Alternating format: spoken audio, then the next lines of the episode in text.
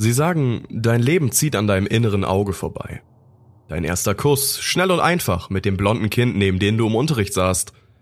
Die Party, auf der du sie mehr als nur geküsst hast und ihr die Nacht zusammen verbrachtet.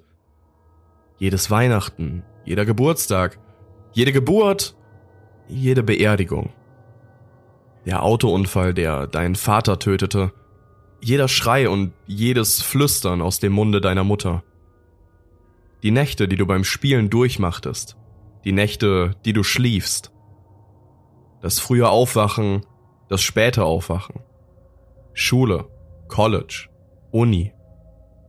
Die sonnigen Wochenenden im Wald, in dem du nach Slendy suchtest und die verregneten, in denen du hofftest, etwas von einem Killer namens Jeff zu hören. Wie du dich mit deinen Freunden besäufst oder allein. Die Klinge des Messers in deinem Bein, als du das eine Mal überfallen wurdest. Die Klinge des Messers im Bein deines Bosses, als er mit deiner Frau schlief.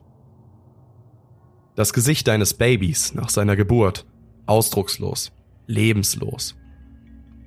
Die Schere, die du benutztest, um den Körper deiner fremdgehenden, lügenden Frau aufzuschneiden.